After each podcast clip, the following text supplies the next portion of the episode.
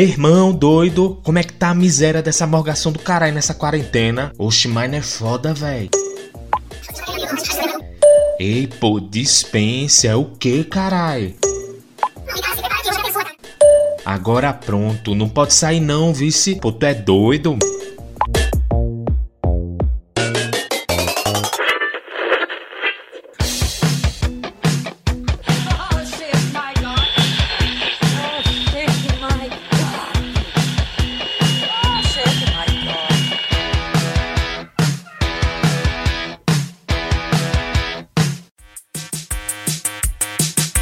E aí, bença, tá começando mais um podcast Oxente My God. Eu sou Ravi Soares e hoje vou estar tá aqui com vocês nesse podcast muito massa, vice. Itele Izaga, Itele Izaga. Sim, esse vai ser um podcast todo dedicado ao nosso querido e amado Nordeste Nordeste. Vamos ver se vocês sabem de onde é que vieram as expressões que a gente tanto usa no nosso dia a dia. Correta! E eu fiquei surpreso, porque quando eu pensei em fazer esse episódio, eu fiquei pensando assim: nossa, mas é muito bobinho. É coisa que a gente fala no nosso dia a dia. Mas eu não tinha parado para pensar de onde que vinham essas palavras. Então eu quero saber se vocês vão ficar surpresos tanto quanto eu fiquei. Vamos lá, a primeira palavra que eu vou trazer aqui é óbvio, é a que dá nome ao podcast, é oxente. Muita gente, inclusive, me pergunta, mas tu fala oxente, my God? Eu digo, minha gente, ninguém fala oxente, my God, né? Porque quando você conversa, a gente nem fala oxente mesmo. Mas é oxente, my God, porque além de ser uma frase icônica da maravilhosa altiva de A Indomada, para mim mistura exatamente uma coisa nordestina com uma coisa globalizada. Então vira a essência do Oxente My God, que é cultura pop com sotaque nordestino. Mas sim, falando especificamente sobre o Oxente, é uma interjeição, né? Nossa, como eu tô professor Pasquale. Pode e deve. Mas é uma expressão de espanto, de susto, de surpresa, de admiração, que a gente fala muito no Nordeste. É, para quem não entende muito bem como usar o oxente, vamos lá. Aplicação numa frase. Oxente, cadê tu? E pra gente falar oxente, a palavra inteirinha, é porque o negócio tá brabo, viu? Eu, se fosse tu, já saía correndo. Ouviu oxente, foge. Porque normalmente é uma coisa mais carinhosa, né? Um oxe, oxê. Mas quando é oxente, menino. Mas muita gente acredita que a origem dessa palavra vem lá do período da Segunda Guerra Mundial, que os militares norte-americanos eles construíram uma base aérea na cidade de Parnamirim, no Rio Grande do Norte. Inclusive, um beijo bem grande para os meus amigos queridos potiguares, adoro vocês. E, inclusive, isso seria de uma tentativa da população do local de reproduzir oh shit, que seria que merda em português. Mas a população não conseguia pronunciar exatamente igual, então acabou ficando Oxente. E por muito tempo as pessoas acreditavam que essa era a história verdadeira.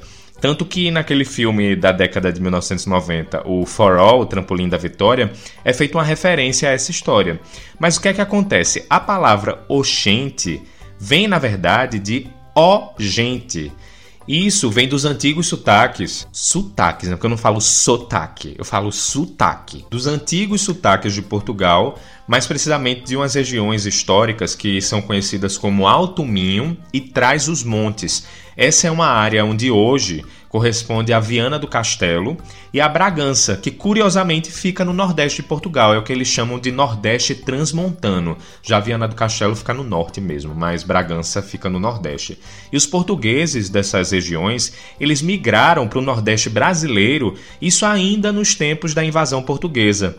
E nessas províncias, em muitos lugares, era comum você ver as pessoas trocando as letras de algumas palavras. Então, por exemplo, se tinha som de S, ficava com som de X. Então não era passar, era pachar.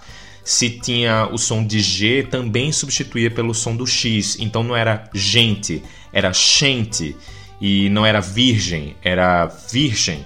Daí vem o Vixe Maria entendeu? Tem um jeito de falar no norte de Portugal que é conhecido no país inteiro, que é das pessoas trocarem o V pelo B.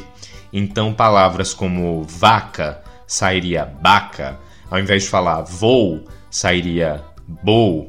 Mas não é tão comum hoje você ver as pessoas falando dessa forma. Mas isso tem muito a ver com a proximidade com a Espanha, já que essa é uma região que faz fronteira com a Galícia, que é uma região espanhola que fica no noroeste do país.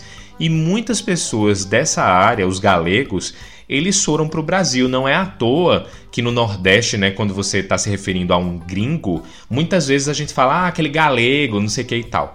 Então, é, na língua galega, essas formas né, de você falar gente, virgem, de você trocar, isso é tido como oficial pela academia que rege o idioma. Então, nessas regiões de Portugal, né, no Alto Minho e também no Trás-os-Montes, tem muito a ver o dialeto com o como é falado nessa região da Espanha. Então é daí que vem o oxente, certo? Que é uma junção aí de dialetos dessa região da Espanha com a forma de falar no norte de Portugal. Essas pessoas foram para o Brasil há muito tempo atrás e foi daí que surgiu o oxente. Inclusive isso me lembra uma referência em relação à minha cidade, Olinda. Na verdade, eu sou de Recife. Eu tenho que ser recifense. Mas como eu vivi em Olinda por muito tempo, então eu sou um recifense olindense.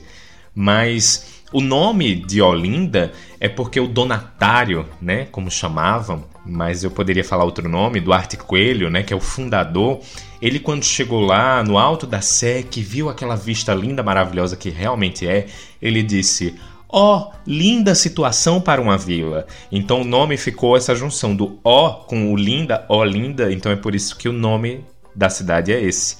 Então o ó gente me lembra muito sobre como o nome da cidade virou Olinda. Mas bora para a próxima palavra, porque eu tenho muita coisa para falar aqui ainda. Vice. Então vamos, é pra cá. Pois é, vice, que é tão falado em Pernambuco, mas também em outros estados do Nordeste, é uma interjeição que tem a função de reforço. É para confirmar uma informação. É o mesmo que ok, beleza, certo, viu. Então, para vocês entenderem como é que funciona, vamos colocar numa frase, né? Aplicação numa frase. Pode ser assim: Ó, oh, eu não vou não, vice. Ou então, menina, tu visse isso? Em Pernambuco, o vice, ele resume aí três questões numa palavra só, que é você viu, você escutou, você entendeu? E ele vem da flexão do verbo ver na segunda pessoa do singular do pretérito perfeito do indicativo. Perfeito demais, criatura. Eu disse que eu tava professor Pasquale. Pode e deve. Que no caso seria o tu viste, que é correto na norma culta, mas na língua falada ninguém usa, né? Imagina, já viste as flores nesta primavera? Não rola, né? Mas o vice também poderia vir da flexão do verbo ver na primeira e na terceira pessoa do singular do pretérito imperfeito do subjuntivo. O modo subjuntivo, como a gente fala no Brasil, mas em Portugal é conjuntivo, que é um modo verbal que não expressa certeza, e sim uma dúvida, um desejo, uma coisa que você não tem certeza se vai acontecer e que pode indicar aí no pretérito imperfeito a possibilidade desse fato ter acontecido ou não. Então por exemplo, se eu visse essa confusão, eu tinha tomado uma atitude. Mas como é a conjunção de ver, de escutar e de entender, também é uma abreviação de outro verbo, né? Do ouvir nesse mesmo tempo, na primeira e na terceira pessoa do singular do pretérito imperfeito do subjuntivo, que seria ouvisse, mas que encurtando fica visse. Então, essa variação do pretérito perfeito do indicativo com o imperfeito do subjuntivo se dá em muitos outros verbos na forma como a gente fala no Nordeste. É o tu olhasse, tu fosse, tu chamasse. E uma outra construção muito comum no Nordeste, principalmente em Pernambuco, é o emprego do pronome na segunda pessoa, que no caso é tu, e o verbo na terceira. Então fica tu quer almoçar, ao invés de tu queres almoçar. Olha, eu espero que todo mundo esteja anotando essa aulinha de português aí no caderninho, até porque se alguém me perguntar, eu também vou ter que consultar as minhas anotações, porque português não é para amador não, viu? Ô linguazinha difícil. Mas vamos para a próxima palavra, e essa é uma que muita gente quando se depara pela primeira vez toma um susto danado. Ai, que susto! porque acha logo que é baixaria, que tem duplo sentido, que é safadeza. Mas calma, minha gente, não é isso não. É tabacudo. Você sabe o que é, que é um tabacudo? Significado, por favor. Eu vou dizer agora, é um adjetivo, é uma característica de uma pessoa que é idiota, sem noção, é atrapalhado, bobo, burro, né? Só coisa boa. Só que não. E vamos utilizar ela numa frase, né, para você entender o contexto. Aquele menino é muito tabacudo. E é um sinônimo de outra expressão que a gente utiliza muito no Recife, que é donzelo. E tabacudo, ele pode ser algo bom, positivo. Por exemplo, quando alguém é engraçado, faz a gente rir, essa pessoa é fulaninho, oxe, é muito tabacudo, né? Mas também pode ter um sentido negativo ser algo ruim, tipo quando é uma pessoa escrota. Sabe aqueles machuó que assobia pra mulher na rua? Pronto, isso é um tabacudo. E essa etimologia, né, a origem da palavra tabacudo, vem de tabaco, a planta que é usada como fumo, viu, minha gente? Vocês já pensaram safadeza que eu sei, hum. E vem de tabaco mais o sufixo udo, que forma adjetivos né, e dá aí uma ideia de abundância. Eu, inclusive, quando fui pesquisar a origem de tabacudo, eu fiquei um pouco pensativo, porque eu achei preconceituoso, entendeu? Como o tabaco ele é produzido na zona rural, então ficou associado né, o tabacudo de uma pessoa que seria matuta, bronca, entendeu? Que teria saído da zona rural e ido para a cidade, por isso fosse ignorante, né? Então, realmente tem essa origem, tá? Mas hoje, pelo menos, a gente quando fala tabacudo, vem nessa expressão aí de uma pessoa que é donzela. E um outro sinônimo de tabacudo é tabaréu. Eu tenho certeza que os meus amigos queridos de Pernambuco vão lembrar da célebre frase: Tabacudo é tabaréu, viro eu tiro mel. E para quem não sabe, tabaréu, que é a mesma coisa que tabacudo, vem do tupi, porque era assim que chamavam uma pessoa que morava numa aldeia diferente da sua. Eram os tabarés. E foi daí que surgiu essa gíria tabaréu, que também pode ser alguém bronco, matuto, enfim. Mas a palavra tabacudo não vem do tupi, não. Eu também já ouvi falar que essa expressão tabacudo ela é usada no sul do país, mas eu achava que era exclusividade pernambucana. E assim eu vou continuar achando, porque Pernambuco é o maior estado em linha reta do Brasil a produzir expressões idiomáticas como tabacudo. Mas agora vamos deixar a megalomania pernambucana de lado e vamos para outro estado, né? Porque a palavra seguinte é massa. Você sabe de onde que vem massa? Significado, por favor. É um adjetivo, né, que é para designar algo ou alguém que é bom, legal, agradável, divertido. Vamos utilizar numa frase, né, para vocês compreenderem melhor. O Oxente My God é massa. Eu sou bem humilde, não é mesmo? E essa palavra vem da Bahia, mas ao longo dos anos tem se espalhado pelo país e hoje você vai no sul, sudeste, no centro-oeste, no norte, em qualquer lugar e as pessoas estão falando massa em várias partes do Brasil. E essa expressão não tem uma origem certa, mas o que os estudiosos acreditam é que ela surgiu no Carnaval da Bahia por causa de uma música de Caetano Veloso, lá da década de 1970, que é chamada Massa Real. Essa é uma canção que ficou muito conhecida também na voz de Gal Costa, que ela regravou para o álbum Fantasia na década de 1980.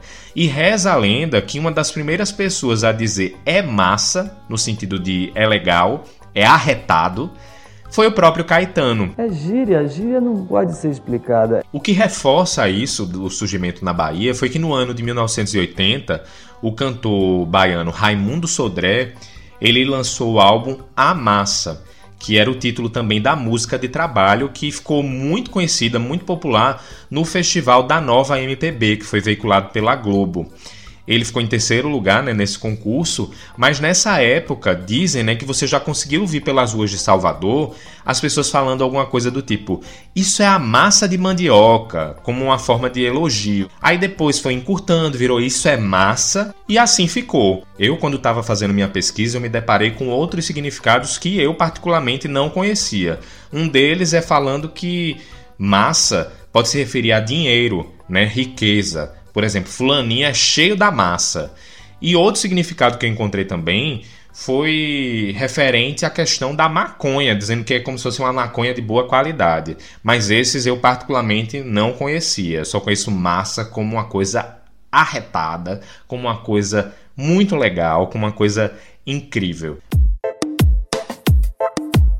Mas a gente vai chegando na última palavra desse nosso pequeno dicionário nordestino mas depois a gente acrescenta mais palavras, né, minha gente? E essa última aqui é uma que quem não é de Pernambuco, eu não sei se vai saber de cara o significado. Vamos lá. É pirangueiro. Significado, por favor. É um adjetivo que a gente usa em Pernambuco para uma pessoa que é muito apegada a dinheiro, que não gosta de gastar, que é mão de vaca, avarento, que é pão duro, sovina, sabe? Aplicação numa frase. Por exemplo, tá alguém comendo um chocolate, né? Você chega e diz assim: Menino, me dá um pedaço, deixa de ser pirangueiro.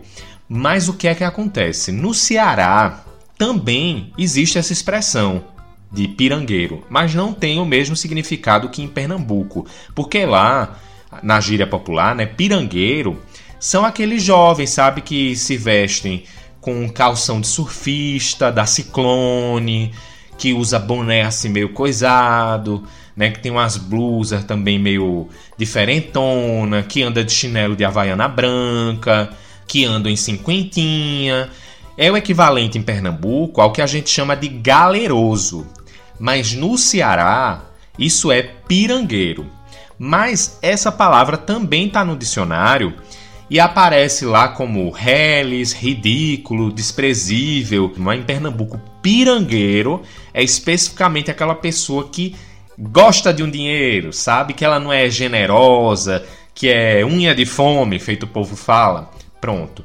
Eu também não sabia, mas pirangueiro é um termo que a Marinha do Brasil usa para designar um navio pequeno de cabotagem que está velho ou em mau estado, mas isso eu particularmente não sabia.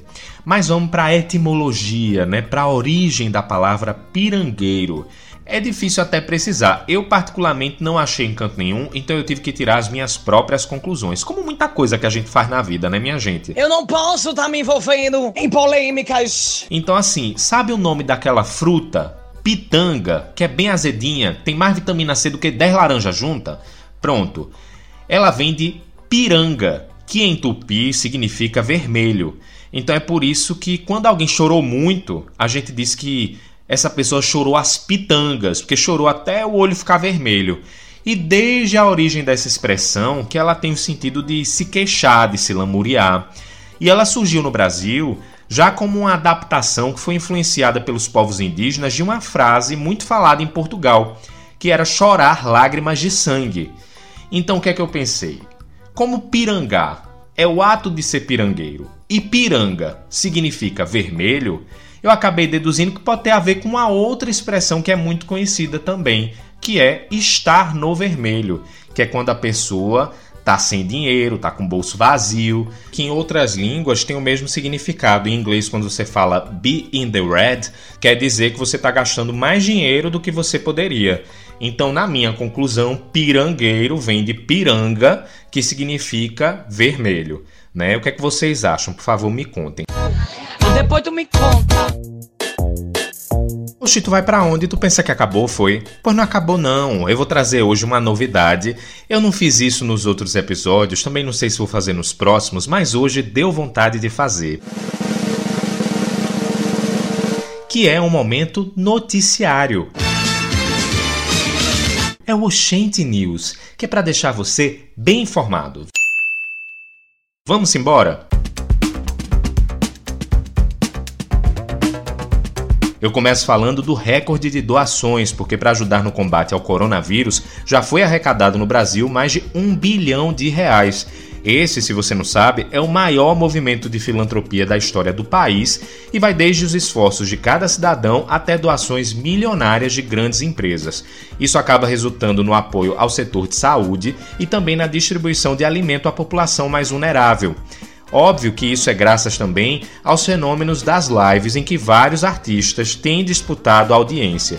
Gustavo Lima derrubou o recorde de ninguém mais, ninguém menos que Beyoncé, que tinha a live mais assistida, mas depois veio Jorge Mateus e por fim Marília Mendonça foi quem ficou com o título por enquanto. Então agora o Brasil é recordista mundial de lives nesse formato que tem sido utilizado não só para entreter, mas também para chamar atenção para a importância do isolamento e de ajudar. E falando em lives, pode preparar a agenda, anotar aí bem direitinho, porque o que não falta é live para assistir nos próximos dias. Na sexta-feira, dia 17 de abril, vai ter o festival Workshow Live com Marília Mendonça, Léo Santana e a dupla Maiara e Maraísa, além de muitos outros. Vai ser às 7 da noite no horário de Brasília. Para quem está em Portugal, você adiciona aí 4 horinhas, tá certo? Que aí você consegue localizar bem. No sábado, no dia 18, a banda The Killers vai fazer uma live na conta deles no Instagram. Vai ser às 4 da tarde, também no horário do Brasil. Já o Wesley Safadão, ele vai fazer uma gravação do DVD ao vivo no YouTube. Vai ser às 8 da noite no horário de Brasília. Será que ele vai arrecadar dinheiro nessa live? Mas é para pagar pensão ou é para ajudar na pandemia do coronavírus? Vamos esperar para ver, né? Mas também no sábado tem o festival do Global Citizen com a OMS, é o One World Together at Home, na luta contra a pandemia de Covid-19 e em apoio aos profissionais de saúde. Vai ser às 9 da noite no horário de Brasília, aqui em Portugal vai ser a 1 da manhã do domingo, no caso. E vai contar com Lady Gaga, que é uma das organizadoras, Alanis Morissette, Andrea Bocelli, Billie Eilish, J Balvin, Liso, maravilhosa, Maluma, Paul McCartney, Steve Wonder e vários outros artistas. Agora bota no calendário também, porque depois do cancelamento da estreia de vários filmes por causa da pandemia, como eu falei no primeiro episódio do podcast, agora já estão divulgando novas datas. A Disney colocou Mulan para o dia 23 de julho desse ano e Viúva Negra, com a Scarlett Johansson, vai chegar no dia 29 de outubro. Já os filmes A Mulher na Janela, com Amy Adams, Espíritos Obscuros, que é o terror do Guilhermo Del Toro, e Novos Mutantes, eles continuam sem data definida de lançamento. Esses eram filmes da Fox, mas que agora são de propriedade da Disney, depois que foi feita a, a compra né, da empresa há mais ou menos um ano. Mais mudanças na Netflix. Depois de baixar a qualidade das transmissões durante a pandemia de Covid-19 para evitar congestionamento, o serviço de streaming anunciou outra decisão. Agora, quem acessar alguns títulos do catálogo vai ver a mensagem. Algumas opções de áudio não estão disponíveis. A prioridade é a saúde dos dubladores. Isso se deve ao isolamento social para combater a propagação do coronavírus, que, de acordo com a OMS, inclui o fechamento dos estúdios de dublagem. E a Netflix não deixou claro quais são os filmes e séries que vão ser afetados, mas um deles é a comédia Coffee and Kareem, que estreou no último dia 3 de abril. E olha só quem está investindo pesado nos realities. Depois dos sucessos de Casamento às Cegas e The Circle, a Netflix já tem mais um reality show para chamar de seu, e ele vai contra a maré dos realities e serviços concorrentes que tem a pegação como principal fator, como é o caso do De Férias com o Ex, da MTV, e os Soltos em Floripa, da Amazon Prime. Já nesse lançamento da Netflix, a regra é a seguinte: para não ser eliminado, é só não pegar ninguém. Brincando com Fogo tem estreia nesta sexta-feira, agora, dia 17, e proíbe expressamente beijos e qualquer tipo de atividade sexual. O prêmio para quem conseguir segurar a onda é de 100 mil dólares, o equivalente a mais ou menos 510 mil reais. Já quem quebrar as regras vai ter parte desse dinheiro subtraído. E aí, você conseguiria aguentar ou não ia ser muito problema, né? Já que a situação não tá fácil para ninguém. Strike a Pose Nesta semana, no dia 13 de abril, a icônica turnê da rainha do pop Madonna completou 30 anos. Mas por que ela é tão emblemática? Uma das inovações para a época foi a divisão do show em diferentes atos, eram cinco no total. Sabe aquele sutiã em formato de cone? Pronto, esse foi um dos figurinos da turnê que foi elaborado pelo estilista Jean-Paul Gaultier, que é um dos melhores amigos de Madonna. No show, a cantora ainda falava abertamente sobre sexo, conscientizando o público a respeito da importância da prevenção ao HIV. O Papa João Paulo II ficou irado com essa turnê porque ela simulava masturbação cantando Like a Virgin e se vestia de padre em Papa Don't Preach. Lembrando que essa turnê não passou pelo Brasil, viu? A primeira vez da cantora no país foi em 1993 com o The Girly Show. E não dá para deixar de falar do adeus a um ícone da música popular brasileira. O cantor e compositor baiano Moraes Moreira morreu na madrugada da última segunda-feira de um infarte agudo do miocárdio. Ele tinha 72 anos e morreu enquanto dormia. Moraes Moreira foi membro fundador do grupo Novos Baianos, que na década de 1970 contribuiu para transformar a música no Brasil. Ele se destacou como o primeiro cantor de trio elétrico no de Dodô e Osmar, lançando músicas de carnaval como Vassourinha Elétrica, Pombo Correio e Bloco do Prazer. Ele era ainda escritor e ocupava a cadeira de número 38 da Academia Brasileira de Literatura de Cordel. Inclusive, durante a quarentena no mês passado, Moraes Moreira escreveu um cordel que falava da pandemia de Covid-19, mas também do medo da violência. E é com esse cordel que eu quero encerrar o episódio de hoje. Eu gostaria muito de terminar para cima, feliz e alegre, assim como Moraes Moreira foi, mas infelizmente não dá para ser diferente. E vocês devem saber que a literatura de cordel tem uma linguagem própria, até faz uso de palavras arcaicas, antigas, digamos assim.